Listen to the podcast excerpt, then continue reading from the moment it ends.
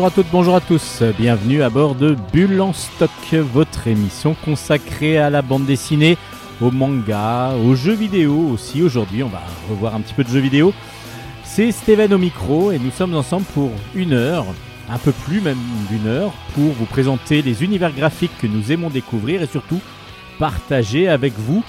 Alors, Aujourd'hui, dans le studio, il n'y a pas Hélène. Hélène euh, donc n'a pas pu être là pour tout ce qui est lancement euh, et animation, co-animation euh, en présentiel. Par contre, il y aura quand même la chronique d'Hélène qui va donc commencer l'émission comme à son habitude. Hélène, je vous rappelle, c'est notre spécialiste manga. Et puis il y a son apprenti, son padawan, qui s'appelle Luna, qui va aussi nous faire une chronique manga. Donc c'est le début de l'émission, comme d'habitude. Ensuite, nous allons avoir la chronique bande dessinée. Et puis ben, un petit jeu vidéo, enfin gros jeu vidéo plutôt, qui était bien attendu, qui a eu des petites déceptions au départ, mais des mises à jour apparemment ont bien bien fait fonctionner le jeu. Je vais vous en dire un petit peu plus tout à l'heure sur un jeu de guerre, un FPS. Bon allez, encore un gros gros programme, donc bienvenue dans Bulle Stock. Bonne émission à toutes et à tous. On commence par le manga avec Hélène.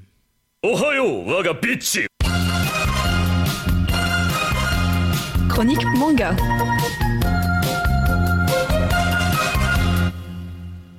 Bonjour à tous, bienvenue à bord de la chronique manga de Bulle en stock et c'est Hélène qui est avec vous pour vous parler cette semaine de deux mangas.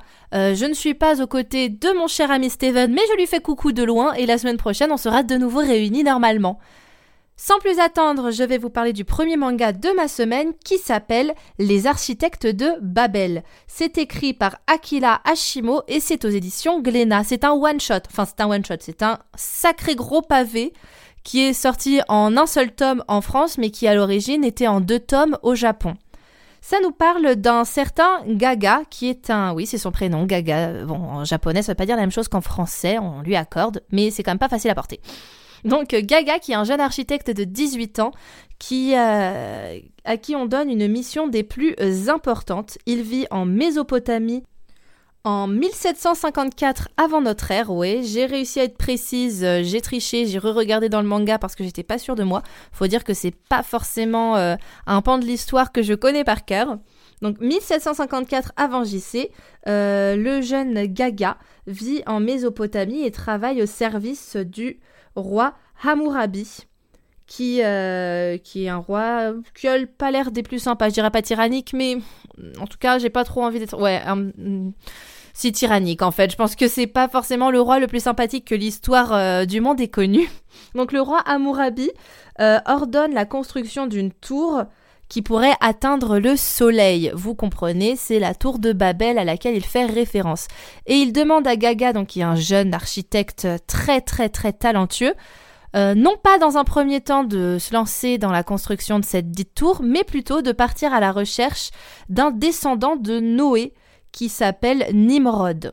Et ce jeune Nimrod serait, euh, serait paraît-il, l'architecte le plus talentueux que le monde ait jamais connu. Parce que justement, sa descendance avec Noé euh, lui permet d'avoir une espèce de, de puissance quelque peu incomprise ou en tout cas inatteignable pour euh, les autres humains. Donc euh, Gaga part à sa recherche, cependant, le roi lui dit qu'il a dix jours et pas un de plus pour revenir en Mésopotamie en compagnie de cet homme. Et Gaga comprend que s'il ne le fait pas dans les temps, euh, il va tout simplement être exécuté, comme c'est le cas pour beaucoup, beaucoup, beaucoup de personnes qui travaillent à la solde du roi Amourabi. Voilà pour euh, vous faire le topo, je vais pas vous raconter plus d'un point de vue du scénario, ça serait pas intéressant, c'est plus sympa de découvrir euh, en lisant les pages euh, comment comment évolue donc Gaga qui comment ça se passe, etc., dans son entourage, etc. C'est vachement intéressant, c'est très bien écrit, donc j'ai pas envie non plus de tout vous raconter dans le cadre de ma chronique. Ce que je peux vous dire, c'est que euh, les dessins sont très beaux, les personnages sont très chouettes, ils sont hauts en couleur. Ce que j'aime bien, c'est qu'on repère immédiatement les disons les différences d'âge entre les personnages. Parfois, on a un peu de mal à, à donner un âge. Aux personnages dans les mangas, je trouve. Et là, on voit vraiment qu'il y a des personnes très âgées, des personnes très jeunes, des enfants. On voit aussi assez facilement la différence entre les nobles et les esclaves. Voilà, pour tout ce genre de choses, je trouve que c'est un manga qui, euh, d'un point de vue graphique, est bien fait. Beaucoup de dialogues, mais ça se lit malgré tout vachement bien. J'avais, un peu peur vu la taille du, vu la taille du, du tome, mais finalement, ça, la lecture va, va très très vite et euh, c'est super agréable. Et les personnages sont, plutôt chouettes, alors que c'est un one-shot, on a le temps quand même de comprendre assez rapidement la personnalité de chacun. Enfin, je dis plutôt chouette, mais donc on est donc en Mésopotamie au XVIIIe siècle avant JC. Euh, C'était pas la joie, ça ça se met des bâtons dans les roues dès que possible, c'est la course à la, à la gloire, disons. Et on sent que, on sent que les relations entre les personnages sont plutôt, plutôt malsaines, c'est propre, disons, à l'époque que ça représente. Et du coup, pour cela, je trouve que c'est euh, assez bien fait. C'est un côté très, très réaliste. Et en même temps, il y a, y a, du merveilleux qui rentre en jeu avec, euh, bah avec notamment le personnage de Nimrod qui est vraiment particulier. Si vous vous intéressez à l'histoire antique, notamment de la Mésopotamie, bah, je pense que ça pourrait vous plaire. Si vous avez juste envie de lire un seinen, j'ai oublié de vous dire que... Ah non, pardon. Il est dans la... Glénat le met dans la, collection shonen, mais euh, sur, euh, sur Internet, on en parle quand même comme un seinen. On, a tendance à dire, en tout cas l'éditeur parle plutôt euh, d'un seinen dans certains articles que j'ai vus. Euh, donc, si on veut lire un manga historique qui a quand même un propos assez adulte, mais en même temps qui parle euh, d'une épopée, parce qu'on est clairement, Gaga vit clairement une épopée euh, à la recherche de ce fameux, de ce fameux architecte incroyable. Donc si ce genre d'aventure vous intéresse et que vous aimez l'histoire, je pense que ce manga pourrait vous intéresser. Je vous redis les références, ça s'appelle Les Architectes de Babel et c'est aux éditions Glénat.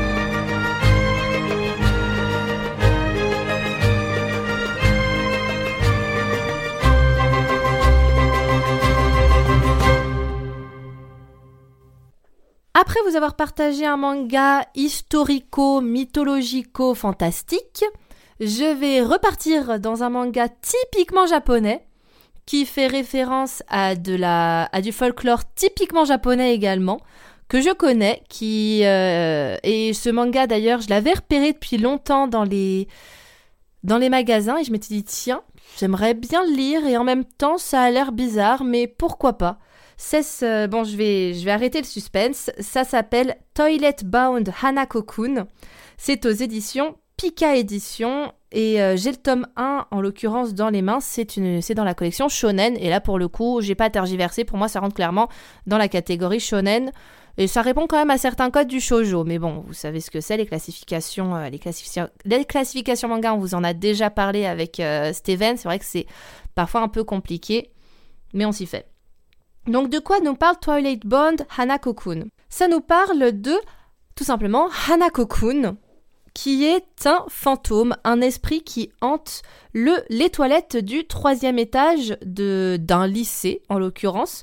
À noter que Hanako, normalement Hanako-chan, parce que Hanako est censé être une fille, c'est d'ailleurs un prénom féminin, Hanako est un fantôme euh, du folklore japonais très très très connu. Euh, justement, c'est dans toutes les écoles, on raconte que si tu vas aux toilettes du pour fille du troisième étage et que tu appelles Hanako et que tu lui donnes un souhait, elle l'exaucera. En tout cas, c'est ce qui se raconte dans les cours d'école en primaire de temps en temps. Parfois, c'est des versions un petit peu plus, euh, un petit peu plus sordides, du style un peu comme notre euh, Bloody Mary, c'est-à-dire ne l'appelle surtout pas parce qu'il risque de t'arriver des problèmes. Et encore, c'est quand même euh, moins souvent le cas. En règle générale, Hanako n'est pas, n'est pas un esprit malveillant. Elle ressemble un peu, j'ai tendance à trouver qu'elle ressemble à Mimi Gémiard dans Harry Potter. Donc, euh, cette Hanako euh, a servi d'inspiration pour euh, le Hanako de ce manga que j'ai entre les mains, qui est bel et bien un esprit qui hante les toilettes pour filles d'un lycée cette fois.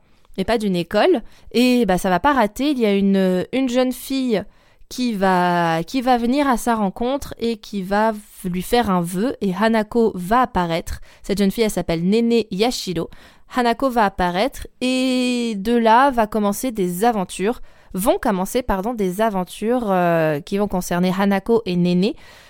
Euh, qui va découvrir petit à petit que bah, le, monde des esprits existe et que sans le savoir, elle a cohabité avec euh, des êtres merveilleux, je reviens dans le merveilleux, tout le temps, tout le temps, tout le temps, sans jamais les voir ni s'en rendre compte.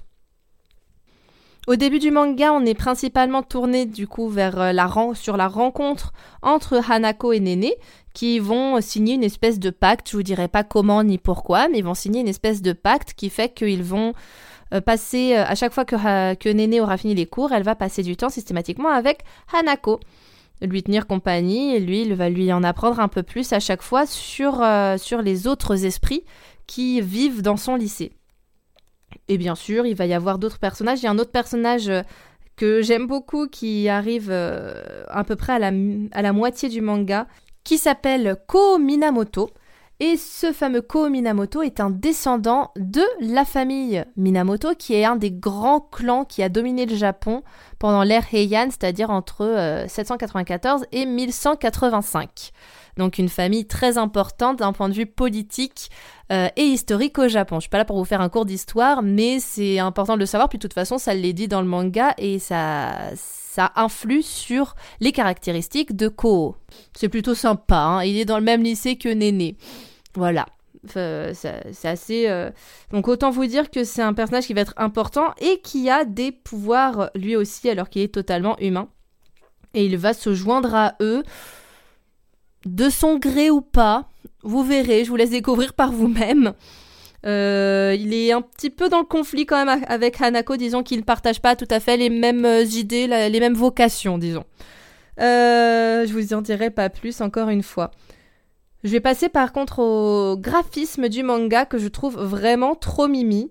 Les, graphismes sont trop choux, ça se lit vite, c'est tout rond, j'adore. Le seul truc qui m'a un peu perturbé au début, c'est que bah, ça se passe dans un lycée et qu'on a l'impression que les personnages ont 8 ans je vous le dis. Euh, et je travaille avec des collégiens, donc je sais à quoi ressemble un collégien lambda. Et dans ce manga, autant on a l'habitude que les personnages sont très infantilisés, etc. Mais là, c'est, ils ont vraiment, vraiment des allures de, d'enfants.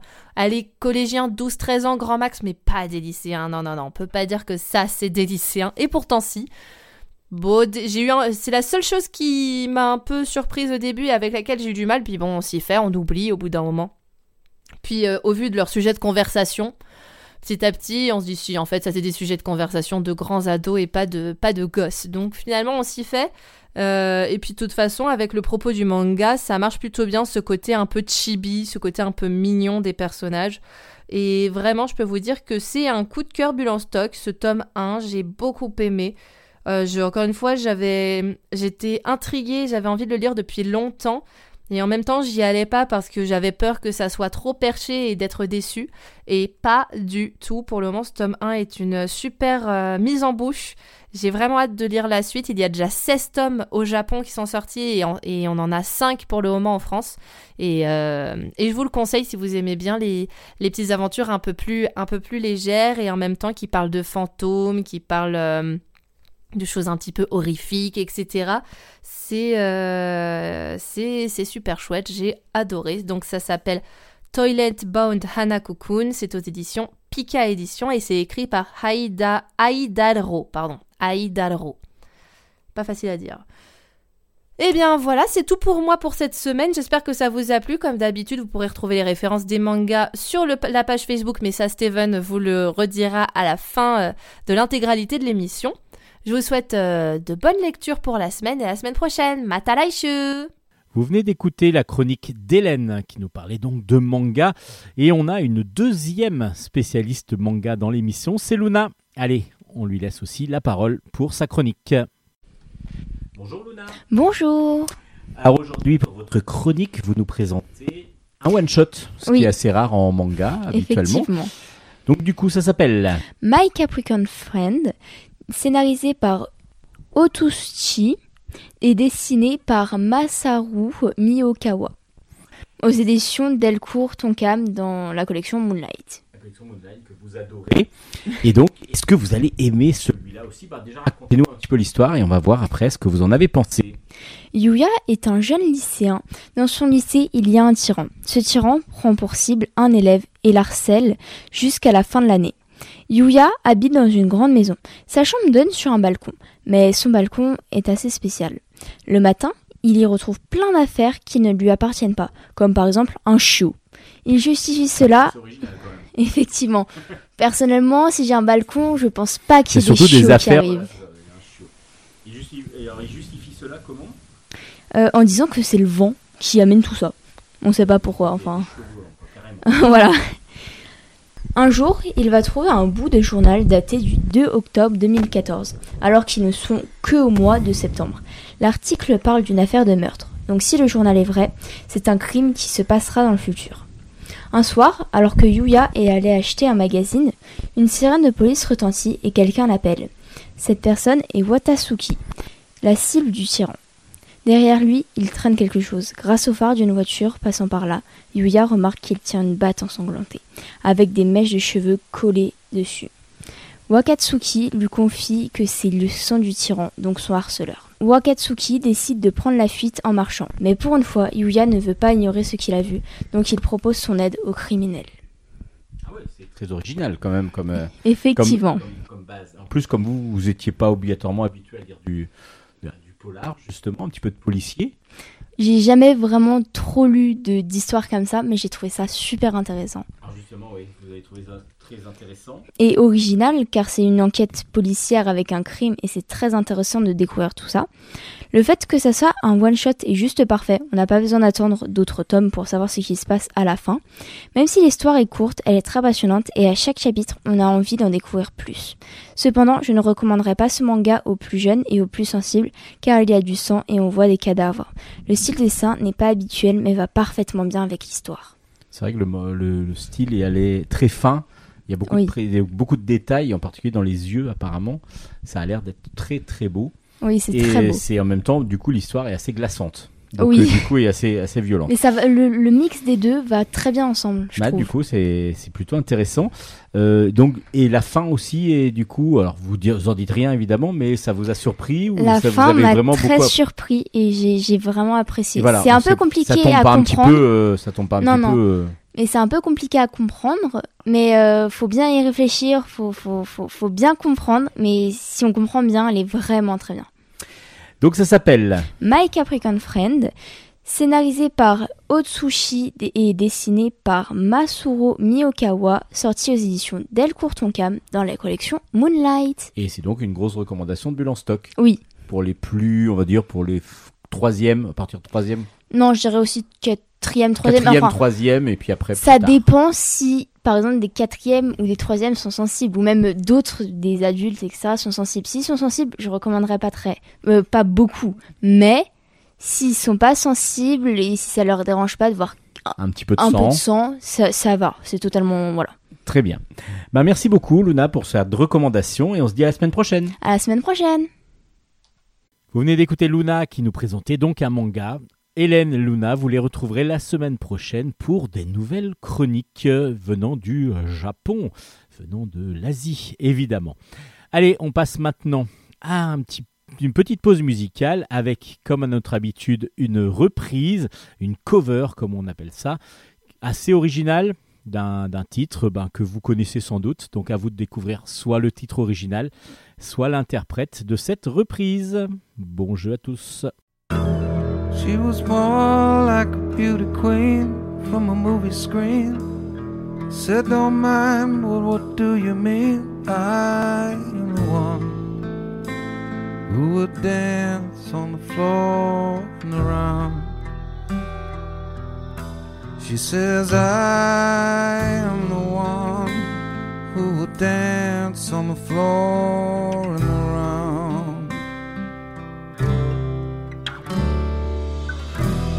Said her name was Billy Jean, and she caused a scene. And every head turned with eyes that dream, being the one who would dance on the floor and around.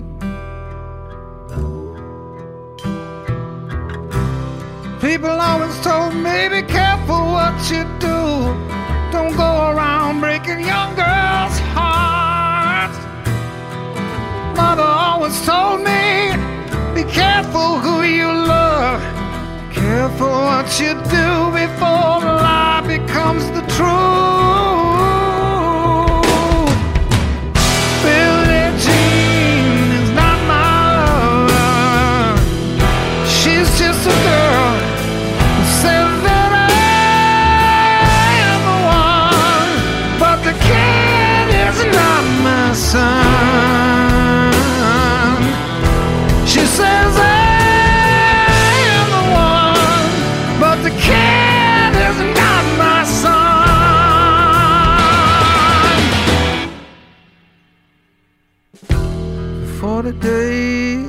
forty nights, the law was on her side. Who could stand when she's in demand? Her schemes and her plans.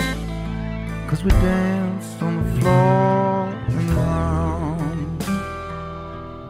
So take my strong advice and remember to always think twice.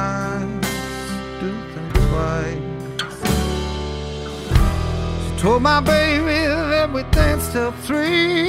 She looked at me, showed a photo. My baby cried. His eyes were like mine. Cause we danced on the floor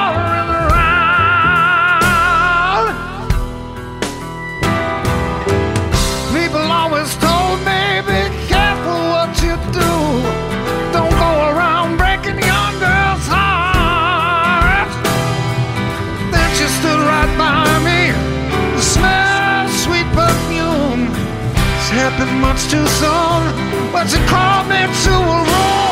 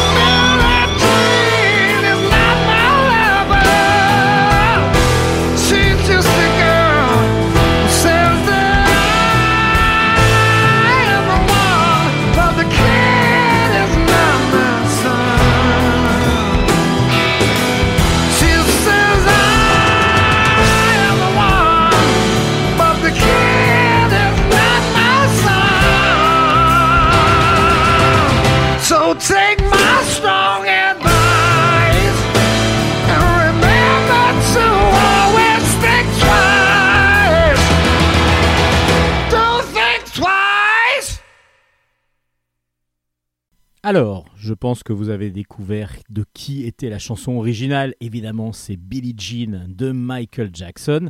Repris, reprise cette chanson par Chris Cornell de façon très originale. Et du coup, ben, c'était ce qu'il fallait trouver aujourd'hui. Allez, on passe maintenant aux chroniques bande dessinée.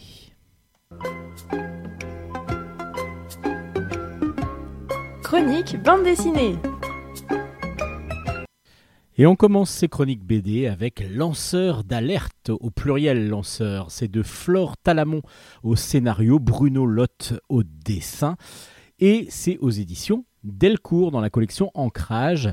Et on commence par donc un roman graphique qui nous ben, va nous parler de neuf histoires, neuf histoires de personnalités donc euh, existantes évidemment, qui sont des lanceurs d'alerte, qui ont donc prévenu la population, qui ont donc euh, mis le doigt sur des problèmes qu'il y a pu y avoir dans différentes entreprises en particulier, des dangers qui étaient imminents et qui ont donc décidé de se mettre euh, donc à dos évidemment leur, euh, leur société, leur entreprise, quitte à se faire virer pour certains, évidemment, et donc qu'il va falloir se mettre en danger surtout pour avertir les plus grands nombres des dangers que, qui pouvaient subvenir dans, ce qu'ils avaient découvert.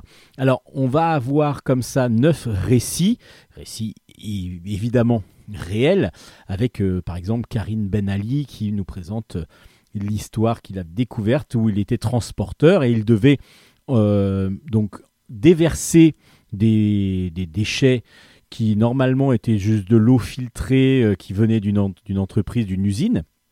Et lorsqu'il a commencé à déverser l'eau euh, à différents endroits où on, lui avait dit de le faire, bah, il a découvert que c'était de la pollution industrielle de grande ampleur avec des déchets complètement toxiques euh, complètement radioactif. Et donc, du coup, malgré le fait, bah, il explique hein, qu'il a continué à le faire au départ et après il n'en pouvait plus. Il a décidé, avec euh, tous les animaux qui mouraient autour de, de, de, sorte de, d'étang qu'il avait créé à cause de ces déchets, euh, tout, est, tout, tout ce qui était mort autour, il a voulu dénoncer évidemment ces pratiques.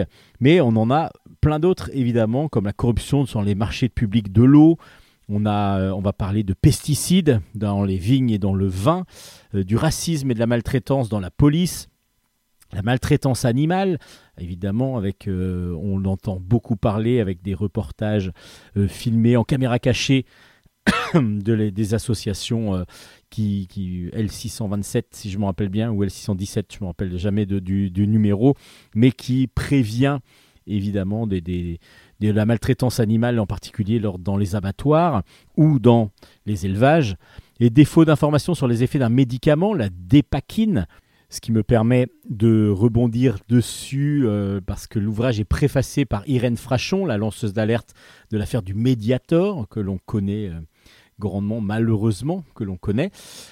Et puis, euh, on a encore des détournements de fonds dans une association sociale, la sécurité des données personnelles, l'évasion fiscale. Tout ça, ce sont neuf récits perturbants, gênants, parce que du coup, on se demande comment les gens ont pu arriver là. Et puis, ben, on se dit que, évidemment, on est vraiment. Euh, heureusement qu'il y a des lanceurs d'alerte, mais après, il faut les protéger. C'est pour ça qu'on parle aussi de l'association, enfin la maison des lanceurs d'alerte, qui permet de les aider à se sauvegarder, à se protéger euh, lors des procès, avant les procès évidemment, afin que tout puisse aller jusqu'au bout. Euh, donc ça a été, c'est vraiment, il y a aussi des conseils juridiques qui sont mis, importés dedans. Donc c'est très intéressant parce que ce sont des affaires des fois qu'on dont on a entendu parler. Évidemment, on va avoir des précisions dans ces affaires-là et voir comment les gens, ce que sont devenus les gens, mais aussi des fois des histoires que l'on ne connaissait pas ou qu'on n'avait pas entendu, dont on n'avait pas entendu parler. Donc du coup, l'ensemble fait vraiment un bon ouvrage, euh, bon, alors très politique évidemment, euh, et surtout, bah, c'est pas que politique, c'est social aussi parce que il faut euh, que l'on, que ça cesse, que ce qu'on nous cache soit mis le plus en avant possible afin que l'on puisse peut-être réagir si l'on peut. Lanceur d'alerte, donc des gens courageux que l'on redécouvre dans cet album aux éditions Delcourt. Et puis on va continuer dans, une autre, euh, dans un autre album assez politisé, oui même très politisé, s'appelle Vendetta, la vengeance des Oulianov. C'est de Loulou Debola au pardon, au scénario, de Lelio Bonacorso au dessin, et c'est aux éditions Stenkis. Et là, on va parler donc des Oulianov. Alors, les Oulianov, ça vous dit peut-être rien, et en fin de compte, quand je vais vous dire certains noms, vous allez découvrir qui c'est. On est donc euh, en fin du 19e siècle, et il y a des étudiants, euh, donc il y a la famille Oulianov, qui pour l'instant euh, est plutôt une, famille bien vue, avec des parents qui sont plutôt privilégiés, donc les enfants surtout sont privilégiés grâce à la, au prestige du, père Oulianov. Ça, on est en Russie, évidemment, enfin en URSS à l'époque. Euh, et le plus grand fils, les fils aînés, s'appelle Alexandre, il est anarchiste. Et il va participer à un complot visant à assassiner le tsar Alexandre III. Ça ne fonctionne pas Et avec ses amis étudiants, euh, ils vont être condamnés à mort et il va être pendu le 11 mai 1887. Donc c'est une histoire évidemment euh, historique. Les Oulianov vont, être donc euh, en complète déchéance parce que avoir hébergé et élevé un enfant qui a voulu assassiner le tsar, évidemment, ils vont tomber en totale déchéance, même s'ils n'avaient pas obligatoirement les mêmes idées que, leur fils, évidemment, bah, ils vont être complètement déchus euh, de leur grâce, dirons-nous. Il y a le plus jeune des, des, qui va, lui, décider de, se venger, de venger son frère. Ce, petit frère s'appelle Vladimir Ilitch Ulyanov, et Vladimir Ilitch va aider, va, va, va tout faire pour vaincre, pour essayer justement de renverser le tsar et les Romanov, du coup, qui sont les tsars et qui sont les familles euh, et les descendants des tsars. Il va tout faire, mais de façon politique. Et Vladimir Ilitch, ça vous dit peut-être quelque chose, parce que c'est tout simplement le nom de Lénine. Et Lénine, donc, on va comprendre pourquoi Lénine avait cette haine contre le, les Romanov et contre donc le tsar et le principe de, de royauté entre guillemets.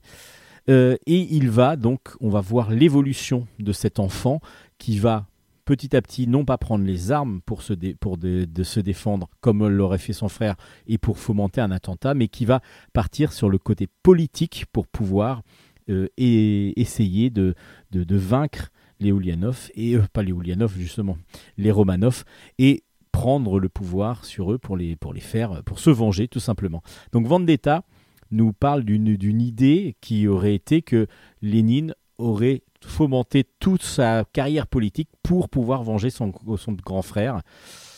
alors, est-ce que c'est vrai ou pas? Oui, il doit y avoir un fond de, réalité, évidemment, comme la mort de son grand frère qui a été assassiné. Et du coup, ben, Vendetta, il y a un dessin semi-réaliste qui est plutôt très très intéressant. Après, vous plongez vraiment dans un côté très politique de cette, euh, du début du XXe siècle, euh, où on est, euh, on est vraiment très très très très marqué, bah, évidemment dans l'histoire de la Russie, ce qui est tout à fait logique. Donc vous plongez dans cette révolution russe avec les Ulyanov dans Vendetta aux éditions Stenkis. Un ouvrage, donc, si vous aimez la politique, que vous allez beaucoup, beaucoup, beaucoup apprécier, je le pense. Et puis pour clore avec ce côté un petit peu politique de certains albums, euh, il y a un album qui est sorti d'un auteur que je ne connaissais absolument pas. C'est sorti aux éditions Kenes. S'appelle C'est pas facile de vendre des livres quand on quand t'es pas connu.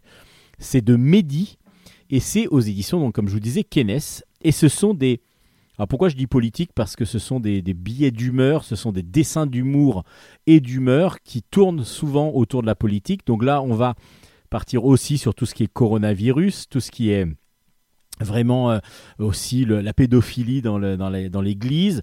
Il y a plein comme ça de dessins. Euh, très gaguesques évidemment, avec à chaque fois un humour assez trash. C'est un très bon caricaturiste, cette, euh, ce Mehdi, et du coup, ben, je me suis demandé un petit peu qui c'était. Ben, Mehdi, c'est un caricaturiste justement dessin, qui fait du dessin de presse belge. Et euh, ce sont des blagues qui sont parues dans le Grand Cactus. Le Grand Cactus, c'est une émission de la RTBF, donc la radio, et télévision belge. Euh, c'est une émission de divertissement. Et lui a pour habitude de faire des caricatures, de faire des dessins d'humour comme ça un petit peu comme Philippe Geluc pourrait le faire. Et justement, son premier, la, couverture, elle est très drôle. C'est une sorte de, du chat de Geluc, mais fait en chien. Donc du coup, voilà, il essaye de faire le maximum d'argent et de gagner le maximum d'argent. C'est un petit peu ce qu'il dit. C'est euh, c'est pas facile de vendre des livres quand on n'est pas connu, mais c'est vraiment très trash. Alors je le connaissais pas, le dessin tout de suite m'a accroché. J'ai adoré. Et ce qui est pas mal, ce qui est vraiment bien, c'est que malgré le fait qu'il soit vraiment belge et donc du coup il aurait pu tourner que sur la politique belge, au contraire, le, choix des, des, dessins, le choix des, des, de, voilà, des, billets qu'il y a dans, cette, dans, cette, dans cet ouvrage n'est pas consacré que à la Belgique. Donc il n'y a pas besoin de connaître obligatoirement les, politiques belges pour pouvoir se passionner pour cet album. Moi j'ai trouvé ça des fois très trash, très, des fois presque limite, et j'ai adoré. j'ai adoré tout simplement. C'est vraiment savoureux. Le dessin est drôle, il est très très bien fait et euh, du coup il donne beaucoup de peps au, gag. Et vraiment, c'est un auteur que je ne connaissais pas et que je suis heureux, heureux d'avoir découvert grâce à Kennes qui fait donc un regroupement, une rétrospective de son année 2021, euh, l'année 2021 de Mehdi, donc aux éditions Kennes. C'est vraiment savoureux, si vous ne connaissez pas euh, ce dessinateur, si vous aimez euh, les Luz, Charb et, autres dessinateurs que l'on connaît pour Charlie Hebdo, Cabu évidemment, tous les grands comme ça de la, de la presse française, ben, allez voir un petit peu la presse belge. Et justement avec Mehdi, vous n'allez pas être déçus grâce à cet album donc qui s'appelle C'est pas facile de vendre des livres quand, quand t'es pas connu. C'est aux éditions Kennes et c'est vraiment, vraiment savoureux. Et c'est un côté aussi un peu politique qui est vraiment très, très bien vu.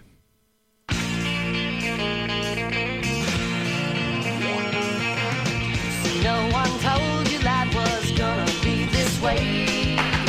The job.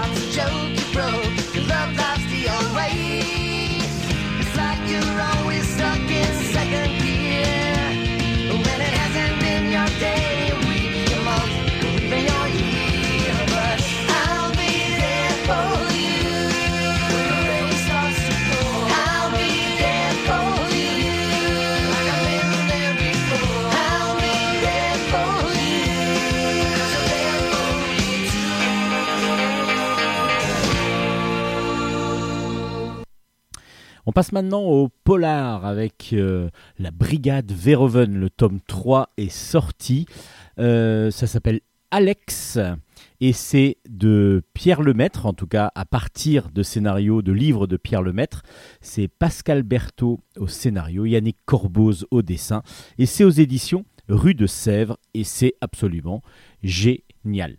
Comme d'habitude, on va retrouver notre euh, enquêteur euh, qui s'appelle donc monsieur le, commandant Verhoeven. Il arrive sur, le scène, sur la scène d'un crime et on l'appelle pour aller essayer de résoudre euh, un autre, une autre affaire parce que qui paraît plus importante et surtout plus urgente. En effet, une femme vient d'être enlevée et il va falloir découvrir le kidnappeur. Le gros problème, et la non-envie de, du commandant Verhoeven, c'est que lui, sa femme, enfin la femme dont il, qu'il, aimait, a été enlevée puis tuée par un psychopathe. Et donc du coup, euh, il n'a plus du tout envie de travailler sur ce type d'enquête, à part que bah, il est le seul disponible euh, et c'est le plus efficace aussi, parce qu'il va y avoir une sorte de manipulation pour qu'il puisse revenir. Et puis surtout, ben, il y a une urgence, une urgence parce que cette femme a été enlevée, apparemment va être peut-être torturée. Il va falloir mettre tous ces hommes au travail pour essayer de découvrir ce qui est devenu cette femme et quelle est ce, cette personne, cette, la personne qui l'a enlevée. Il va y avoir, donc nous, en même temps, on va suivre donc euh, Alex, cette fameuse femme qui a été enlevée, elle se retrouve dans une cage nue avec euh, donc justement son kidnappeur. Mais l'enquête, qui va avancer assez vite, va nous amener vers d'autres, euh, dans d'autres méandres, va-t-on dire, de l'esprit humain, beaucoup plus glauque que ce que l'on pourrait penser. Je ne vais pas trop vous en dire parce que du coup, j'ai pas du tout envie de spoiler et c'est vrai que à chaque fois, Pierre Lemaître nous emmène au début dans une histoire qui paraît tout à fait simple et en fin de compte qui va beaucoup plus loin dans la psychologie des personnages. Et ce que, j'adore dans ce, type de récit, c'est que la psychologie des personnages va rentrer autant en jeu que l'enquête en elle-même. Évidemment, l'enquête va avancer, va, euh, va même réussir à arriver à son terme, mais c'est pas obligatoirement sans dégâts, c'est pas obligatoirement sans, sans difficulté. Euh, tout ça, c'est vraiment une superbe mécanique qui a été mise en place par euh, Pierre Lemaître et que, que Pascal Berthaud arrive à retranscrire, mais vraiment à merveille dans, cette, euh, dans cet album. C'est une vraiment, vraiment un pur bonheur de lecture. De, les deux premiers, je vous les avais conseillés parce que du coup, c'est un vrai bonheur de lecture. Et le troisième, c'est absolument génial ce commissaire, ce commandant plutôt euh, de petite taille qui a tout mis dans sa, dans sa détermination à pouvoir résoudre des enquêtes et en même temps qui a un côté assez froid mais en même temps très génial dans sa façon d'être. Il est très carré et en même temps assez, euh, assez revendicatif et assez, euh, assez comment dire pugnace dans sa façon d'être pour, pour avoir des informations. Même si dans cette, dans cette affaire, bah évidemment, le, rappel de, de, l'affaire qui a tué, enfin, la, la, le meurtre de sa femme, évidemment, ça lui rappelle énormément de, de similitudes avec cette affaire, et c'est pour ça qu'il y va un petit peu à reculons au départ. À vous de vous faire votre opinion sur ce sublime, cette sublime série. En tout cas, non, vous ne faites pas d'opinion, c'est génial, tout simplement. En plus, Yannick Corboz arrive à nous retranscrire un dessin euh, bah, toute la personnalité des personnages sont dans le dessin, dans ce dessin semi-réaliste absolument sublime. On a euh, juste envie, c'est de, pouvoir éventuellement travailler peut-être avec le commandant euh, Verhoeven, même si on sait qu'il va pas être si facile que ça à vivre. Et en même temps, il y a beaucoup, beaucoup de psychologie des personnages que, l'on que arrive à retranscrire dans les visages, dans les attitudes. C'est absolument parfait. Ça s'appelle La Brigade Verhoeven. Si vous ne connaissez pas la série, courez-y, ces trois albums euh, pour l'instant avec trois histoires différentes, euh, mais que l'on peut, il y a quand même un fil rouge avec ce fameux commandant Verhoeven. Et si vous, si vous connaissez, bah, le troisième tome, ça va vous ravir comme les deux premiers. C'est absolument génial. C'est aux éditions Rue de Sèvres, ça s'appelle La Brigade Verhoeven. Et le troisième tome s'appelle Alex, est un pur bonheur de lecture. On continue dans le polar, mais cette fois-ci on part en Côte d'Ivoire avec le commissaire Kwame. Le tome 2 est sorti. Ça s'appelle Un homme tombe avec son ombre. C'est aux éditions Gallimard et c'est de Marguerite Abouette au scénario, Donatien Marie au dessin. On est donc à Abidjan, à Abidjan où une fille, la fille d'un grand patron de l'industrie française, a disparu, a été enlevée. Et on va donc faire appel à l'inspecteur le plus, le commissaire pardon, le plus connu d'Abidjan, celui qui a le plus droit possible, celui qui va mener l'enquête jusqu'au bout. En tout cas, c'est ce qu'espèrent les services euh, français qui sont euh, en place à Abidjan et qui même ont commandité la volonté de l'enquête par euh, le, par, le commissaire Kwame. Donc le commissaire Kwame va se mettre en quête de cette jeune demoiselle qui a disparu, qui a été enlevée. Alors pourquoi? Bah, Il va y avoir plusieurs pistes qui vont se, qui, vont se, lancer et on va voir lesquelles vont aboutir. Euh, il peut y avoir des croyances religieuses évidemment parce qu'il euh, y a des albinos qui ont disparu aussi et apparemment il y aurait peut-être quelque chose avec les albinos, des sacrifices d'albinos qui permettraient de gagner euh, des élections, d'avoir plus de chances. Et justement, il y a aussi tout ce qui est corruption autour des élections. Là, on va parler des élections municipales à ce moment-là euh, dans le dans le dans l'album. Mais apparemment, euh, Marguerite Abouette prend vraiment référence sur tout ce qui peut arriver de réel dans la vie en Côte d'Ivoire. Il est vrai qu'apparemment le pays est très soumis à la corruption, soumis à, aux enlèvements, ça a été euh, prouvé. Il y en a, enfin, pas que, pas que en, Côte d'Ivoire, hein, on va pas. Mais il y a eu pas mal d'affaires comme ça pour soit des, raisons religieuses, soit des raisons de corruption, soit des raisons euh, de croyances complètement euh, absurdes, voire folles. Qui, il y a eu des, des, des jeunes, jeunes gens d'enlevés qui ont été tués, massacrés, torturés, afin de pouvoir avoir soit de la chance, soit de gagner des élections, soit d'avoir évidemment une rançon euh, de la part de, du, riche du, du, riche parent. Tout ça s'est mis donc en exergue dans le, fond de, l'histoire que va suivre le commissaire Kwame, que nous aussi on va suivre. Mais ce qui est intelligent, c'est que tous ces problèmes politiques, euh, tous les problèmes euh, donc de, la vie sociétale de, la Côte d'Ivoire vont être mis évidemment en exergue dans l'histoire, mais sous un fond toujours d'humour, parce que l'enquête euh, suit son plein, suit un rythme trépidant, mais chacun avec, ben, il va y avoir plusieurs personnages évidemment, donc le commissaire tout simplement déjà qui est un homme euh, très droit et avec des épaules énormes, des épaules très larges, mais il va être secondé par, euh, par son adjoint Arsène, qui est un grand sentimental plutôt maladroit. Il accompagne partout évidemment pour suivre les enquêtes, mais il va y avoir plein de personnages complètement loufoques, comme euh, par exemple ce témoin. Alors c'est pas un témoin, c'est un indique plutôt, mais cet indique il a la particularité d'être sourd-muet. Donc du coup, pour pouvoir se faire comprendre, il va falloir qu'il utilise les gestes. Et rien que ça, déjà, il y a un côté très farfelu, dans, très humoristique. Et ce qui est, c'est ce qui est très intéressant dans cet album, c'est que l'enquête va être menée euh, tambour battant et on va adorer ça. Vous allez adorer ça. Les personnages sont truculents.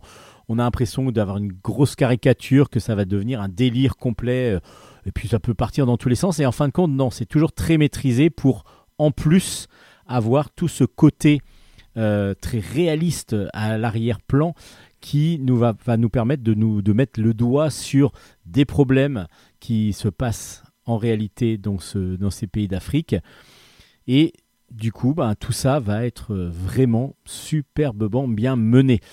Alors le scénario est super bien mené, les personnages sont très très bien écrits et en plus superbement bien dessiné parce qu'on a un dessin très vivant euh, avec justement un côté caricatural par moment des personnages qui va leur donner euh, une dégaine un peu dégingandée euh, et qui va du coup accentuer, va-t-on dire, le côté caricatural et en même temps, bah, du coup, ne va pas non plus choquer par rapport aux propos. Ça va pas jurer, il va pas y avoir comme c'est pas complètement antinomique. On a vraiment deux, euh, enfin un très bon album, deux auteurs qui arrivent à travailler ensemble pour pouvoir me donner vraiment un superbe album qui va à la fois être drôle, va à la fois être très intéressant et très très euh, fort, avec beaucoup beaucoup de propos sous-jacents, et en plus ben, un plaisir de lecture graphique et euh, scénaristique qui est vraiment au rendez-vous. Ça s'appelle donc Le commissaire Kwame, le le deuxième tome est donc sorti aux éditions Gallimard. Et c'est une grosse recommandation de Bulle en stock. Euh, je ne connais, j'avais pas lu le premier tome. Et du coup, je me suis jeté sur le premier aussi euh, pour euh, après avoir lu le deuxième parce que du coup, j'ai adoré cette série qui, je pense, va devenir assez culte. Morgue pleine, c'est un one-shot de Doug Headline et de Max Caban. Doug Headline au scénario, de Max Caban au dessin, d'après l'écrit, le, roman de Manchette. Euh, et c'est aux éditions Dupuis dans la collection Air Libre. On continue dans le polar avec euh, cette fois-ci donc euh, ce polar qui se passe dans les années 70-73 exactement. On va suivre un enquêteur privé, un privé qui s'appelle Eugène Tarpon et qui normalement va arrêter sa carrière de privé parce qu'il n'a aucune affaire vraiment qui l'intéresse, il n'a pas de pognon, il est... Bah, c'est vraiment le privé comme on le connaît dans les polars des années 60, 70, euh, euh, un petit peu alcoolisé tout le temps, euh, qui va jouer un petit peu de sa, de sa force, de sa conviction. et là, il va plutôt se faire malmener, il va plutôt se faire un petit peu manipuler parce que il a plus vraiment d'enquête. et puis un jour, un jour arrive une jeune demoiselle qui s'appelle Memphis Charles, qui euh, se dit être cascadeuse pour le cinéma et qui lui demande d'enquêter parce que euh, elle a retrouvé sa colocataire égorgée dans son appartement.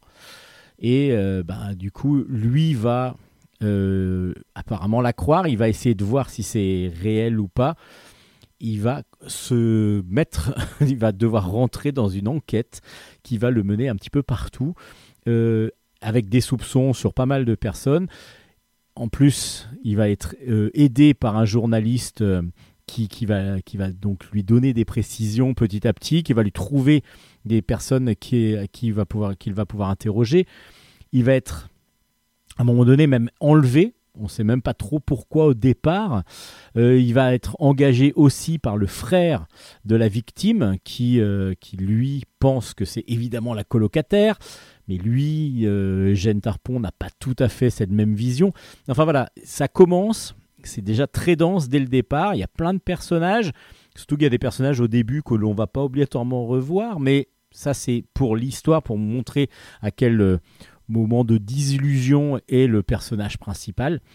Et puis ça va le mener vers l'industrie cinématographique pornographique euh, dans lesquelles il va devoir enquêter avec euh, plein de personnages qui, sont, euh, qui vont avoir leur importance et de, toute façon vous n'aurez la, la, sincère conviction de ce qui s'est passé que dans les dernières pages et c'est ce qui est vraiment très intéressant c'est que le polar est mené de façon un peu nonchalante, un petit peu comme le, personnage principal qui est désabusé, qui est alcoolisé souvent, triste, qui n'a pas vraiment envie d'avancer. Euh, lui, pour lui, c'est toujours un peu négatif et on va le ressentir grandement.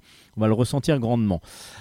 Du coup, l'album est vraiment très dense. Alors dense en plus, euh, là par contre, le petit bémol, c'est que c'est tiré euh, de, Manchette, donc un romancier. Et beaucoup, il y a beaucoup, beaucoup de, narration du, personnage principal. Et du coup, on a beaucoup de, cases euh, qui, prennent, euh, donc des phylactères qui prennent la place bah, de, ce que l'on peut voir comme dessin, avec beaucoup d'écrits. Donc du coup, il y a beaucoup, beaucoup de, de verbes, enfin beaucoup de... C'est très verbeux, dirons-nous, très écrit. et en plus, le découpage des planches, en souvent en gaufrier de 9 cases, euh, donc assez réduite, ne nous donne pas, je trouve, l'ampleur de la beauté du dessin de, de, Cabane, de Max Cabane. C'est un petit peu le, reproche que je vais avoir à faire. Parce que du coup, on a beaucoup de choses à lire sur chaque planche. Des fois, des choses qui n'apportent pas obligatoirement grand-chose, à part sur la personnalité du, du narrateur, donc du personnage principal, Eugène Tarpon. Mais des fois, bah, du coup, on se trouve avec une planche où il y a énormément plus à lire euh, donc euh, en texte que en visuel. Et c'est des fois un petit peu dommage. Après, l'histoire, une fois qu'on est rentré dedans et que l'on a envie de connaître la fin, évidemment, on est complètement pris dedans. L'adaptation euh, de, de, et de, de, de Cabane fonctionne c'est drôle en plus, il y a quand même beaucoup de personnages complètement loufoques par moment. Euh, on ne sait vraiment pas à quoi s'en tenir, donc du coup on est quand même happé et pris dans cette histoire qui, que je vous recommande. Donc du coup c'est quand même un one-shot que je vous recommande, même si, comme je vous dis, vous allez peut-être des fois avoir des passages où vous allez euh, devoir lire beaucoup, euh, mais ce qui n'est pas non plus un déplaisir, évidemment, mais ce qui pour moi est un petit peu antinomique par rapport à la bande dessinée. La bande dessinée, normalement, devrait beaucoup faire passer par les dessins, euh, beaucoup de choses. Là, peut-être que euh, du coup, il y a un peu trop de, d'encart où on va devoir lire. Donc, des... à vous de, vous faire votre opinion. Mais l'histoire est très intéressante avec ce privé qui, euh, désabusé, qui va peut-être mener sa dernière enquête. À vous de le découvrir. Ça s'appelle Morgue pleine aux éditions Dupuis dans la collection Air Libre. Après, c'est du Max Cabane et c'est absolument magnifique en point de vue de dessin. En plus, il utilise la couleur directe et ça fonctionne. Ça fonctionne donc, mais il manque peut-être des cases un peu plus grandes pour pouvoir encore plus, plus apprécier le dessin de ce grand grand de la bande dessinée. Ça s'appelle donc Morgue Pleine aux éditions Air Libre, dans la collection, donc, enfin c'est chez Dupuis, donc dans la collection Air Libre, pardon.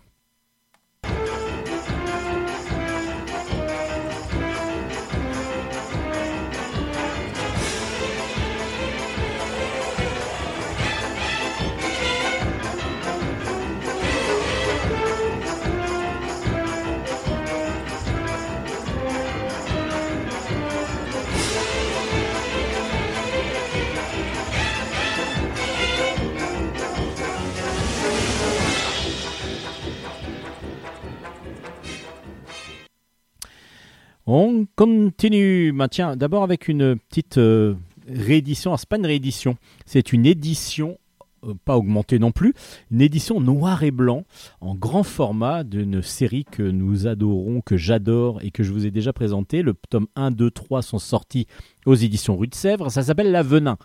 Et là, le tome 2, qui s'appelle L'Avenin, l'âme de fond, euh, est sorti donc aux éditions Rue de Sèvres, toujours. C'est toujours de Laurent Astier, évidemment.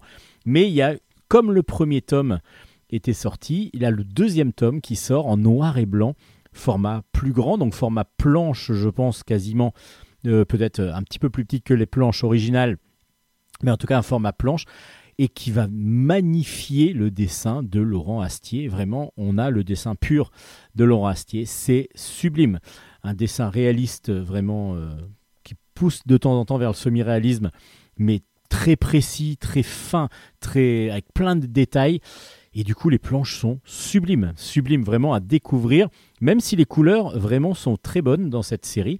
Alors, la Venin, je vous rappelle, on suit Émilie, Émilie qui euh, était prostituée dans un saloon. On est euh, complètement dans le dans l'Ouest américain euh, lors de la conquête de l'Ouest.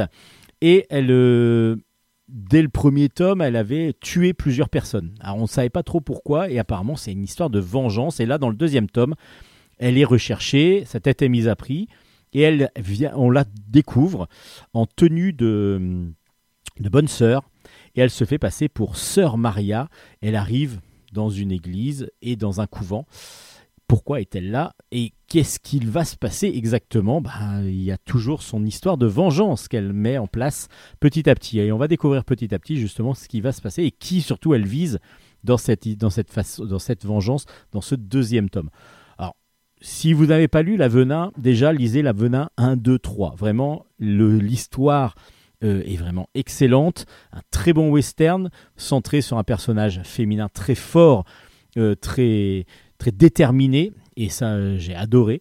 Vraiment, euh, pour, parce que dans, souvent dans les westerns, justement, le les personnages féminins sont mis en arrière, à part peut-être dans Calamity Jane, mais à part ça, souvent, il y en a des cow-boys, des indiens, toujours des hommes et les femmes sont, euh, sont, là pour élever les enfants ou pour, euh, pour être danseuses dans le saloon. On n'a pas vraiment beaucoup de personnages féminins forts dans les westerns. Et là, c'est le cas avec Lavenin, et je trouve que son héroïne Émilie est vraiment superbement bien euh, traitée par Laurent Astier. Et puis, on sent que tout ce qu'elle est, toute la perversité qu'elle met, la manipulation qu'elle arrive à mettre en place pour pouvoir atteindre son objectif, bah, on, lui, on, dit, on pourrait dire, bah voilà, ah c'est vraiment d'une méchanceté terrible ou c'est d'une cruauté terrible. Et en fin de compte, c'est aussi quand, on connaît petit à petit pourquoi elle le fait, on se dit en fin de compte, ouais, elle a peut-être raison de le faire.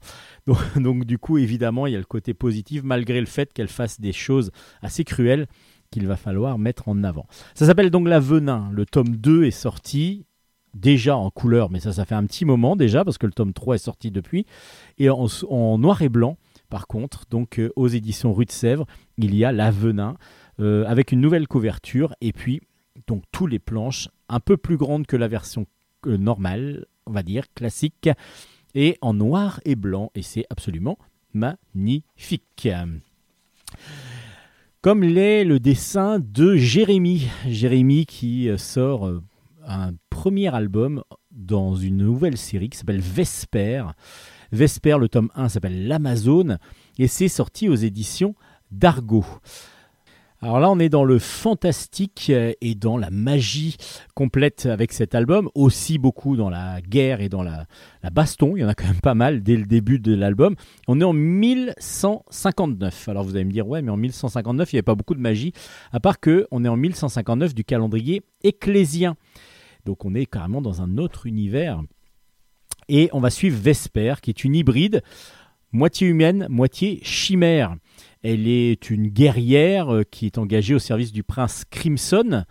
Euh, et ils sont là pour, euh, et leurs troupes sont là pour déloger d'une grande cité qu'on envahit les Soragis.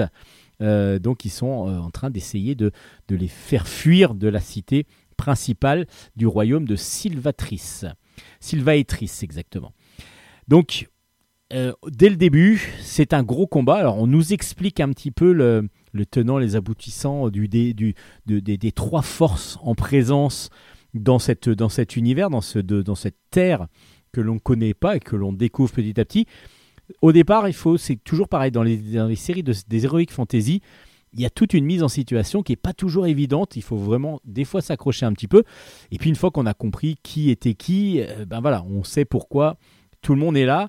Et justement, Vesper, dès le début, elle, euh, elle, est dans un gros combat avec euh, donc son sa crew, son crew dirons-nous, donc avec son armée. Et elle a la particularité d'être une de femme, donc comme je vous l'ai dit, hybride, donc qui parle la langue éthérée. C'est celle de la langue de la magie, et donc elle peut commander les éléments, le feu, la glace, et grâce à ça, elle va pouvoir aider donc euh, le Crimson Nix à devenir, à reprendre la tête du royaume pour pouvoir euh, essayer d'une sorte d'alliance pour que tous les peuples puissent vivre en bonne entente. Mais comme elle va utiliser la magie pour pouvoir vaincre ses adversaires, elle va être chassée et elle va être même emprisonnée euh, parce que bah, justement la magie est interdite et, elle va même avoir la langue coupée. Pendant ce temps-là, Crimson, qui est son amant, va lui aussi être euh, torturé et puis après, bah, qu'est-ce qui va se passer? Bah, Je vous laisse un petit peu découvrir quand même parce que là j'en dis presque trop. En tout cas, c'est un début de série qui vraiment promet énormément. Bon, déjà, point de vue graphisme, on connaît Jérémy avec Barracuda, avec euh, La complainte des Landes perdues qu'il avait fini euh, avec euh, pour Philippe Delaby. donc du coup, c'est vraiment un excellent dessinateur, en plus un très bon coloriste, parce qu'au début, il était coloriste de Delaby. qui donc du coup magnifie par ses couleurs le, son, son dessin, son dessin réaliste qui fonctionne mais à merveille.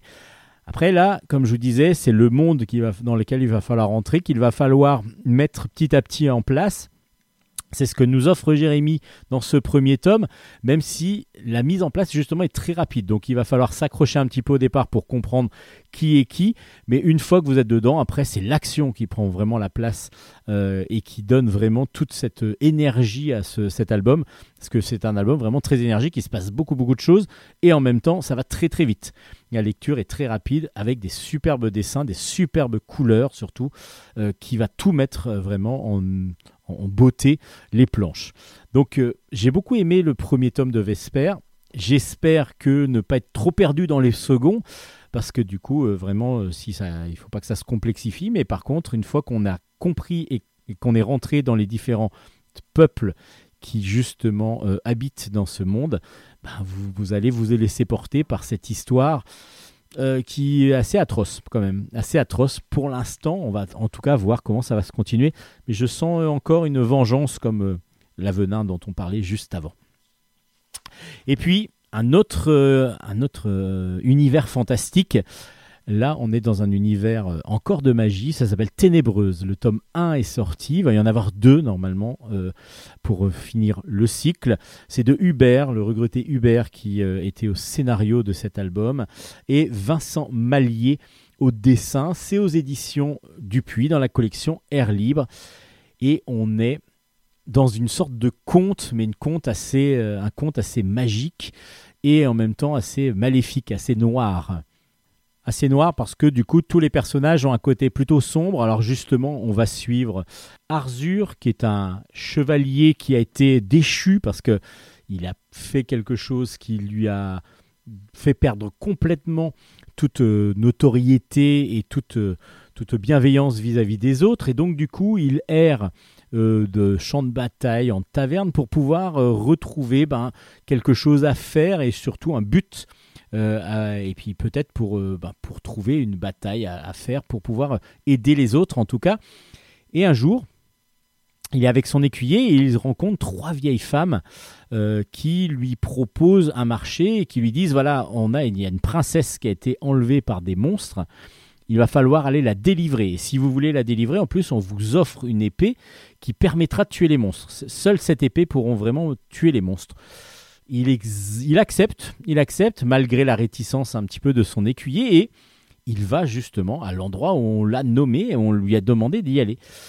Et, elle va, euh, donc il arrive, il y a bien une princesse, il y a des monstres et donc du coup il tue tout le monde. À part que la princesse, qui s'appelle Eloine, c'est pas tout à fait une princesse comme les autres. Elle n'est pas tout à fait là parce qu'elle a été enlevée. Elle est là peut-être de son plein gré et surtout elle a quelque chose de négatif en elle. Alors négative ou pas? Et pourquoi est-elle là surtout? Pourquoi est-elle isolée avec euh, une sorte de horde de monstres qui en fin de compte se révèlent être ses compagnons? Euh, Elle va ensuite demander à rejoindre euh, son père. son père qui l'a apparemment radié, en tout cas qui l'a abandonné. Tandis que les vieilles femmes, elles demandent à aller à ce qu'elle aille voir plutôt sa mère. Donc du coup, la parents séparés, euh, qu'est-ce qui se passe exactement? Alors là, je vous donne, en donne pas trop, parce que du coup, c'est passionnant. Passionnant, il y a plein de choses, parce que chaque personnage est, est intrigant. C'est-à-dire que chacun, chacun des personnages va avoir une, une face positive, négative. On va avoir euh, des, choses qui vont se passer. Alors je vous en dis pas trop. Euh, et on va surtout comprendre petit à petit en, voyant le passé des, différents personnages exactement qui ils sont, euh, pourquoi sont-ils là et qu'est-ce qui peut se passer après. Bah justement, qu'est-ce qui peut se passer après? On attend grandement la suite et la fin de, cette, de ce diptyque. C'est absolument génial. C'est très intense, très dense, enfin dense non, c'est au contraire très assez rapide à lire et on est pris dedans, déjà dans le dessin de Malier qui est absolument magnifique, dessin semi-réaliste. Euh, on comprend pourquoi il a fait Le Grand Mort et qu'il a fait aussi La quête de l'oiseau du temps, parce que du coup c'est vraiment superbement bien dessiné, on sent la patte un petit peu. Bah, on a un côté euh, Loisel évidemment au départ, parce que après la quête de l'oiseau du temps, évidemment, on, se ressent un petit peu de ça, mais de toute façon son style graphique, euh, donc semi-réaliste, c'est aussi euh, affranchi de, cette, de cette comment dire, de cette patte euh, paternelle, un petit peu, en tout cas de cette influence, pour vraiment donner son style personnel.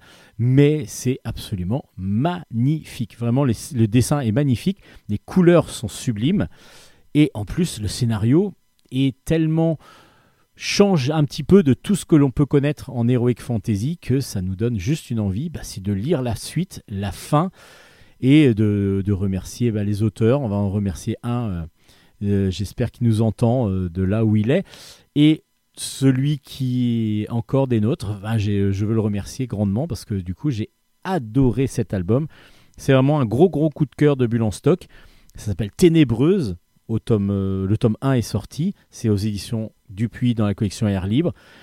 Euh, faites-vous votre opinion, oui et non, parce que vous allez adorer, je pense, si vous aimez tout ce qui est héroïque fantasy, un peu fantastique, fantasy euh, pure, euh, avec de la magie, avec des personnages ambivalents, ambigus au possible, vous allez adorer cet album. Maintenant, j'espère que la fin sera aussi bonne que ce début, que cette entame d'histoire, que cette moitié d'histoire, parce que ça pourrait être, ça pourrait devenir un diptyque vraiment le plus important, je pense, que depuis longtemps. Ça s'appelle donc, euh, j'ai déjà oublié le nom, n'importe quoi, Ténébreuse, et c'est le tome 1 qui est sorti.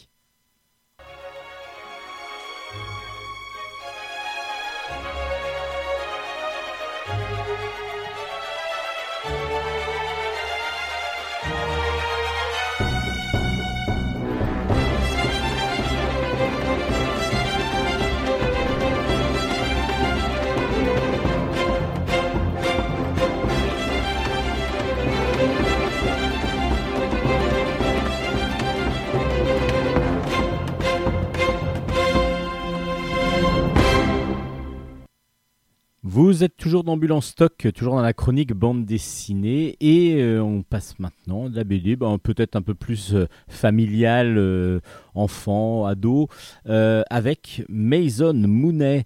Le tome 2 est sorti, s'appelle Mason Mooney et son double maléfique. C'est de Syrah Miller et c'est aux éditions Rue de Sèvres qui a maintenant une nouvelle collection d'albums souples euh, qui est enfin c'est pas une nouvelle parce que du coup les, albums sont plus courts en tout cas mais ce sont des adaptations de comics euh, donc américains plutôt liés vers enfin tournés vers la jeunesse. Et du coup Mason Mooney fait partie de cette de ce comics. Euh, le Mason Mooney c'est un un enquêteur spécialisé dans le paranormal donc dans ce deuxième tome, on, le connaissait dès le, premier tome où euh, euh, il voulait prouver qu'il était vraiment un vrai enquêteur du paranormal et la preuve, il a aucune émotion qui lui apparaît parce que en plus il a, toujours euh, un bocal avec lui avec un cœur dedans et en fin de compte c'est son cœur. Donc toutes ces émotions qui viennent du cœur en tout cas ben, il les a plus. Donc du coup, il est assez droit, assez, euh, assez rigide. Avec, euh, il fait toujours un peu la tronche, même. euh, il est toujours ronchon. Et il, donc, il enquête sur des phénomènes paranormaux. Et il veut prouver que c'est que c'est réel. Il est en concurrence avec donc une, un groupe de d'enquêteurs, la Société du Paranormal, ça s'appelle, qui eux sont plutôt des, des charlatans, on va dire, mais ce sont des, des ados qui, qui sont aussi dans le lycée. Et il s'est fait ami avec euh, Iris, euh, donc euh, Mason, dans le premier tome, et sa sœur June, et ils vont continuer à enquêter. Alors là, ils vont pas continuer à enquêter à la base, parce que c'est la grande fête d'Halloween du lycée. Aux États-Unis, évidemment, au lycée, c'est très important. Donc il a accepté pour que Iris puisse l'aider dans ses prochaines aventures de, de faire partie de cette, de cette mascarade un petit peu pour lui. C'est un petit peu comme ça qu'il le ressent. Parce que pour lui, comme c'est réel, tout ce qui est paranormal, donc automatiquement Halloween, ce n'est que, euh, c'est, que de la poudre aux yeux un petit peu. Et il va se passer un phénomène étrange dans le lycée. Il y a des, dans les toilettes le- un miroir qui va faire sortir et apparaître des doubles, des doubles des personnes qui vont se regarder dedans. Et donc ils vont se retrouver confrontés, et Mason en particulier va être confronté à son double, qui évidemment va avoir l'inverse de lui, va, être, à l'opposé de lui, euh, comme, euh, comme évidemment euh, on peut l'imaginer. Donc il va être plutôt sympathique et tout le monde va plutôt l'apprécier. Et puis il va devoir venir surtout en aide, et c'est ça qui va être le contrarier le plus, à ces fameux ennemis justement de la société du paranormal, qui en particulier Trent, le chef de cette société. C'est vraiment plutôt intéressant comme BD. Donc le premier m'avait vraiment vraiment plu, m'avait vraiment accroché. Le deuxième, je l'ai trouvé un peu plus fouillis. Donc euh, le dessin, déjà, il est, euh, il est plutôt bon et c'est un dessin comics euh, très très dynamique avec des personnages toujours assez emblématiques et assez visuellement très intéressants et très drôles en particulier.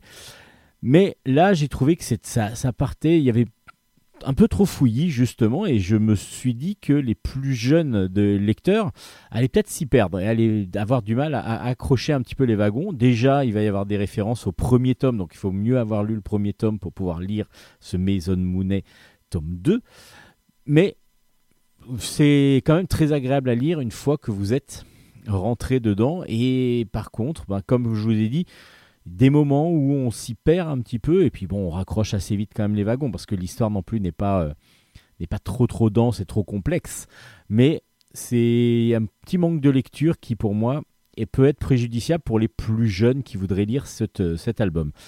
À vous de vous faire votre opinion en lisant donc ce Maison Mounet tome 2 aux éditions Rue de Sèvres. Et dans cette même collection, dans la collection donc euh, toujours chez Sèvres, dans la collection des comics adaptés en, BD, euh, enfin adaptés chez nous, des comics donc euh, sous fo- format de format de, petit album souple, il y a Casse-Noisette et le roi des souris. C'est de Nathalie Anders, Andrewson, pardon. au, ben, au dessin et au scénario, d'après évidemment le conte de Ho- Hoffman. Et c'est donc, comme je vous ai dit, aux, aux éditions Rue de Sèvres. Là, cette fois-ci, ben, on est dans le soir de Noël, on n'est plus chez Halloween, on est le soir de Noël. Et évidemment, les Fritz et Marie vont découvrir leurs cadeaux sous le sapin, euh, au pied du sapin. Et après avoir découvert ben, des petits soldats pour, euh, Fritz, euh, elle une poupée, elle, il va rester un cadeau qu'elle va ouvrir et c'est une, un casse-noisette. C'est une sorte de soldat, mais qui a par- pour la particularité pardon, d'être un casse-noisette. Marie va tomber en affection totale pour ce petit casse-noisette euh, tout mignon et lorsqu'elle va s'endormir, elle va être réveillée par euh, des bruits parce que le casse-noisette justement s'est mis à s'est éveillé et il va commencer à mener une lutte contre une armée de rongeurs. Et donc elle va être entraînée de, bah, malgré euh, contre son gré dans cette bataille qui va être assez épique et très étrange. Et aussi, ben, est-ce que c'est de la réalité? Est-ce que c'est de la fiction? Qu'est-ce qui, enfin, de la réalité ou de l'imaginaire? Est-ce qu'elle a rêvé tout ce qu'elle vit? Tout ça, bah, vous allez le découvrir petit à petit en lisant cet album qui euh, est vraiment plutôt agréable à lire. Le dessin très rond euh, et très dynamique, très coloré, donc euh, fonctionne très très bien pour ce type de, récit. Maintenant, on s'y perd aussi un petit peu. C'est bizarre, mais je pense que c'est la, la mise en place de, de comics on n'a pas l'habitude peut-être de lire des comics plutôt pour jeunes euh, en France et du coup c'est vrai que la lisibilité est moins franche que, euh, la, que la lisibilité d'une BD jeunesse euh, franco-belge. Parce que là, du coup, pareil, il y a beaucoup, beaucoup. Alors, du coup, c'est aussi tiré d'un conte, c'est aussi tiré. Donc, il y a beaucoup de, textes à lire. Et peut-être que, pareil, surtout des, des, textes, ça va être beaucoup de pensées, ça va être beaucoup de, de, de, oui, de grands encarts où il va y avoir pas mal à lire. Et du coup, ben, on peut s'y perdre aussi, euh, et puis peut-être lâcher un petit peu sa lecture. Mais c'est quand même ben, le conte Hoffman de Casse-Noisette qui a été adapté euh, plutôt d'une façon agréable visuellement. Après, pareil, c'est, euh, ça demande un petit peu de connaissance de lecture pour pouvoir le lire plus facilement, peut-être le lire avec les, avec les adultes, en plusieurs parties, tout d'un coup, ça peut être euh, assez long, mais ça reste bah, une bonne adaptation quand même du conte d'Hoffman. Donc ça s'appelle Marie au pays des jouets. Euh, oui, c'est ça, non Casse-noisette, pardon. Et le roi des souris, mais c'est Marie au pays des jouets du coup, parce que c'est une sorte de sous-titre, parce que évidemment, c'est Marie qui est l'héroïne avec son fameux casse-noisette. C'est aux éditions Rue de Sèvres. Dans la collection enfin pas dans une collection là du coup chez Kenes pardon il y a euh, une tradition quasiment tous les ans voire deux fois par an les foot furieux de Gurcel, le tome 25 est sorti. Donc évidemment, ça va parler de foot. Ce sont les foot furieux, vous avez bien compris. Ce sont des gags euh, avec autour du, foot, toujours très drôle, toujours très bien vu. Et pourtant, au bout du 25e tome, on pourrait se dire c'est bon, on a vu un petit peu, euh, Gurcel a fait le tour, mais il arrive toujours à trouver des idées très drôles euh, ben, de, personnes qui, pendant les matchs, mais aussi, ben, comme il va jouer sur le côté euh, supporter, évidemment, on va avoir des interactions entre les supporters, des gags autour des supporters et des joueurs. Et puis là, dans, les premières pages, on a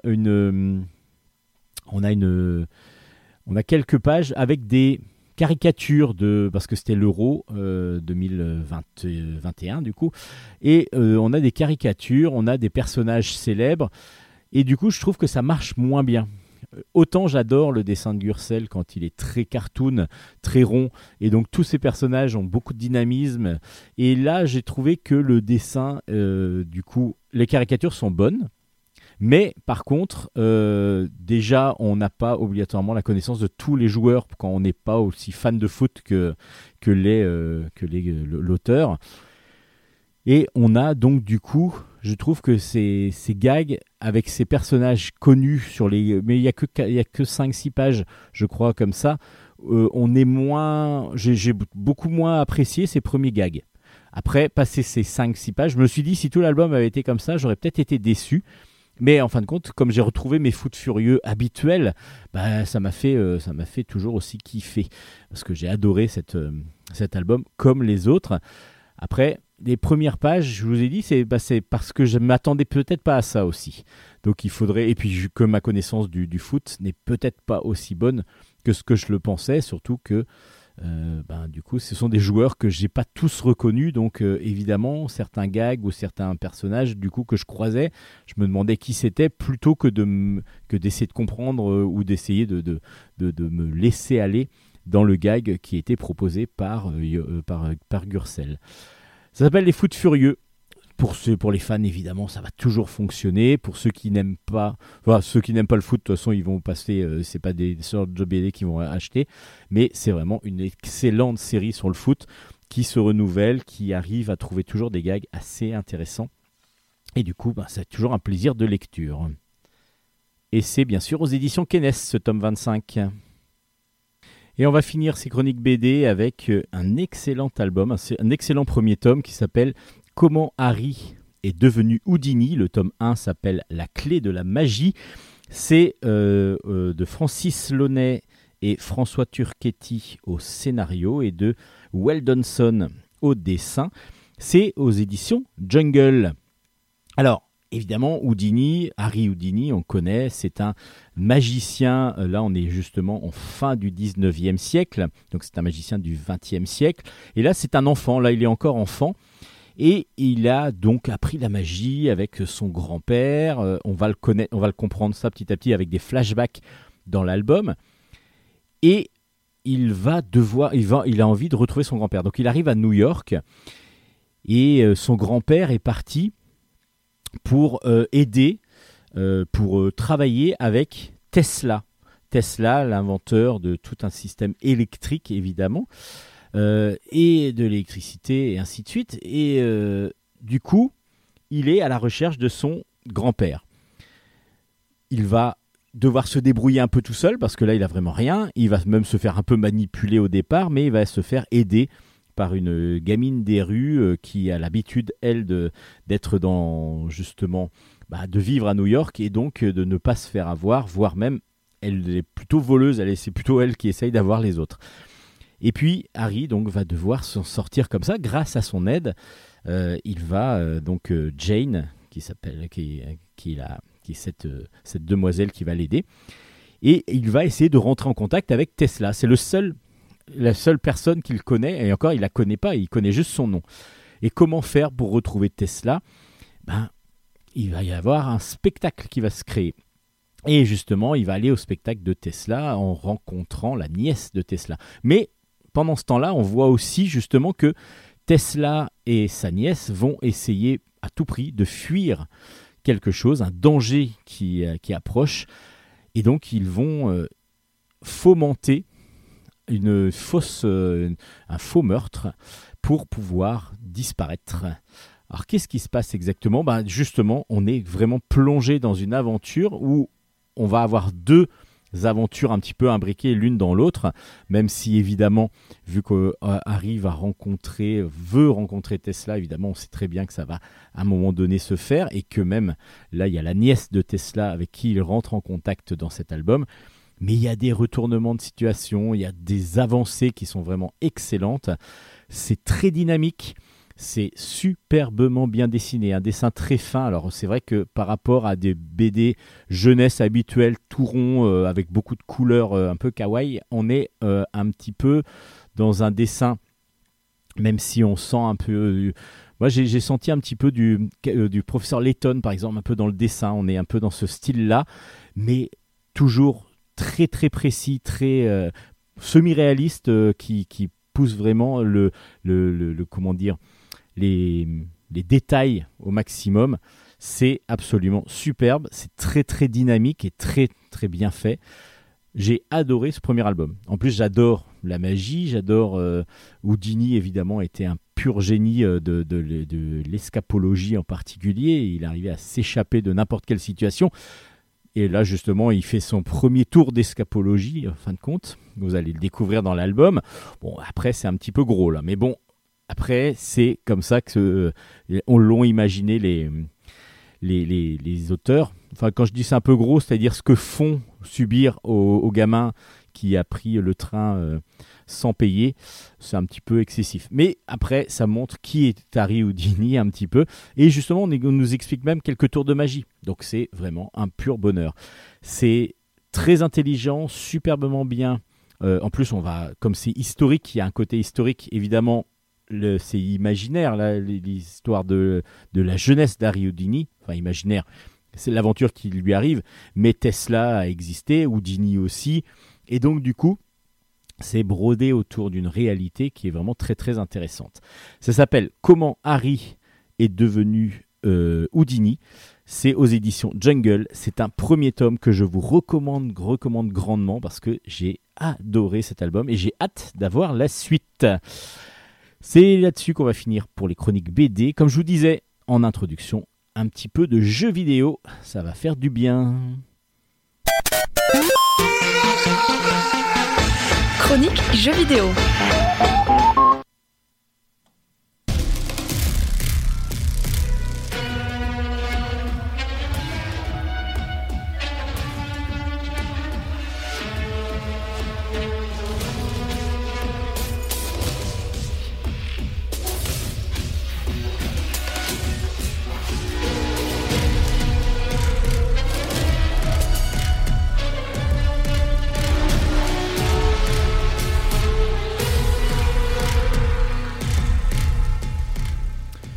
Alors, bienvenue en 2042 et vous êtes sur la terre de bataille de 2042, donc Battlefield 2042 est sorti.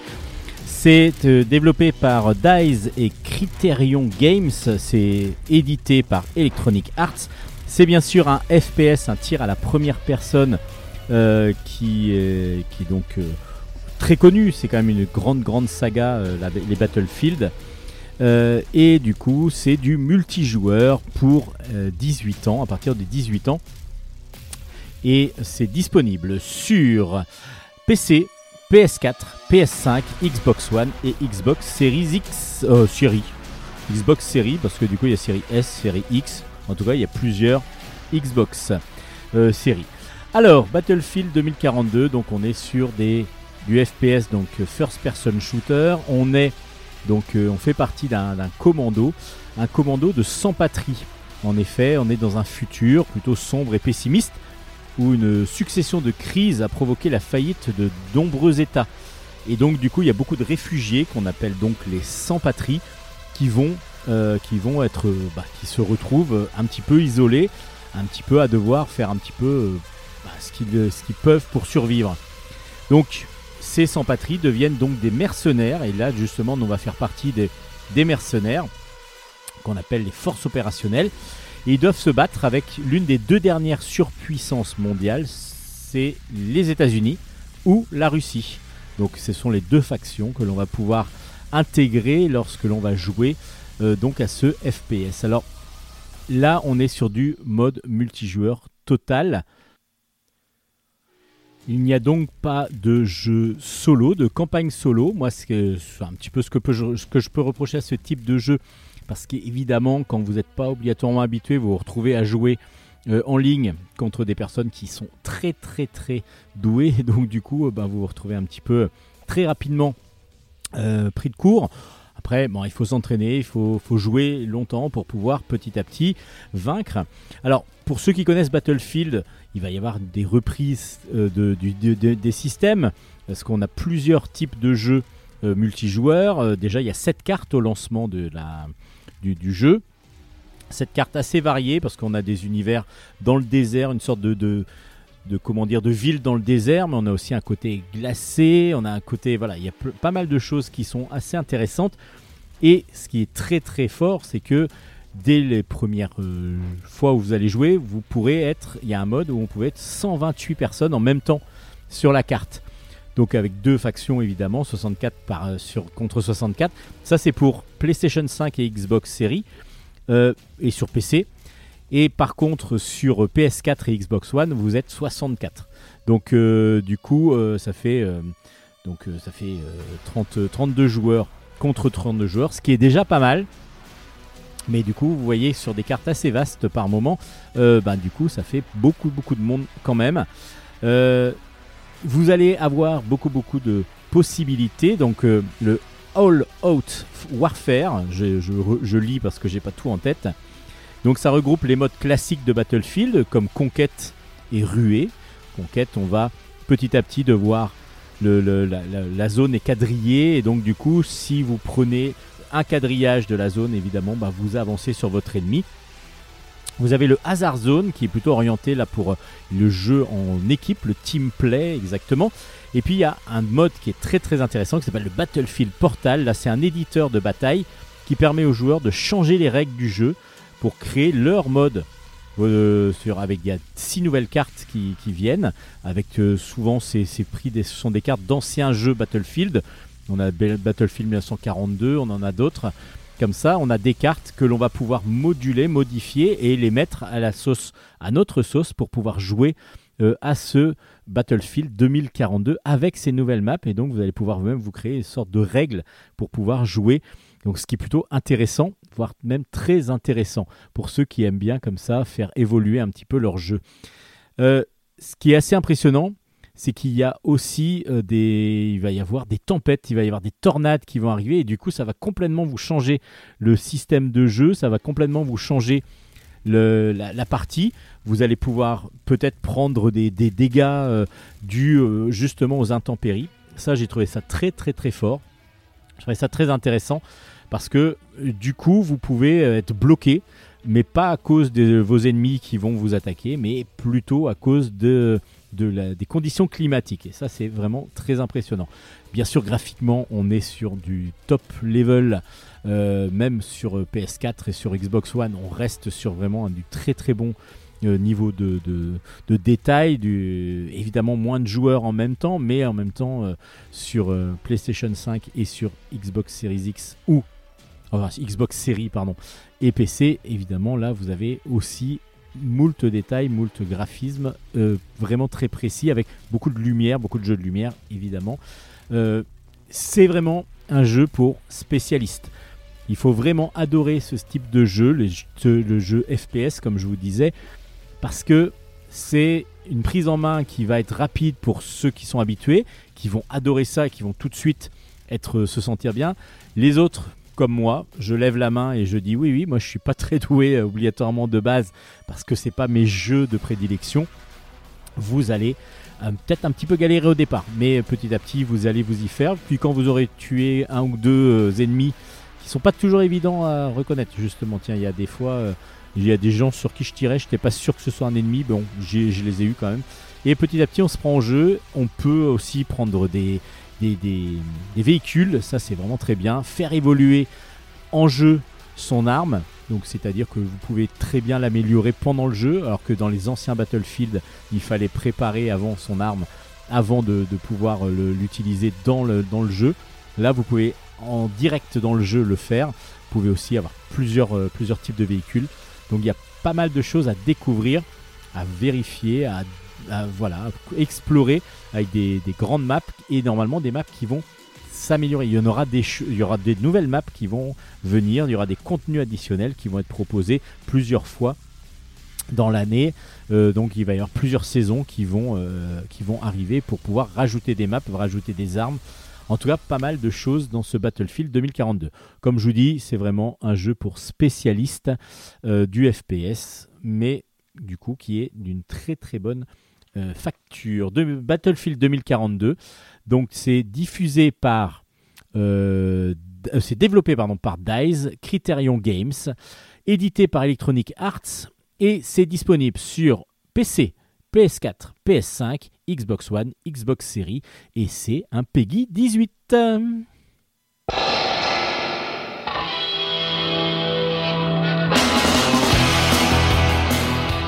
Et voilà, Bulle en stock, c'est fini pour cette semaine. Alors vous allez pouvoir retrouver l'émission euh, complète en téléchargement bah, sur les différentes plateformes de podcast. Oui, je commence par l'inverse habituellement.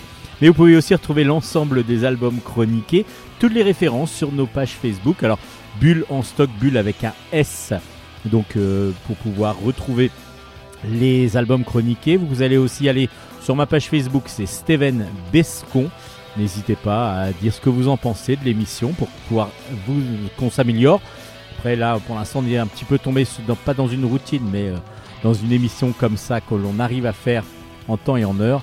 Donc on va pouvoir évidemment améliorer tout ça si vous le désirez si vous nous donnez des conseils. Euh, vous pouvez aller sur le site de Radio Grand Paris avec euh, le grand, grand, grand, grand, grand parisien qui est Nicolas Godin, qui est donc le directeur de la radio, celui qui nous offre son antenne. Et donc il y a plein d'autres émissions à les découvrir aussi sur Radio Grand Paris, évidemment sur toutes les plateformes de podcast. Vous avez la possibilité de pouvoir télécharger, vous abonner à Bulle stock. Donc euh, n'hésitez pas à le faire, ce sera avec grand plaisir. Vous pouvez même partager l'émission gratuitement, elle est offerte à tous. Allez, on se dit à la semaine prochaine. Euh, J'espère que je serai pas tout seul dans le studio, que Hélène pourra m'accompagner. En tout cas, d'ici là, bah, portez-vous bien et essayez de lire de bonnes choses. J'espère que les conseils ont été bons. Et puis, ben, amusez-vous. Ciao, ciao, ciao, ciao.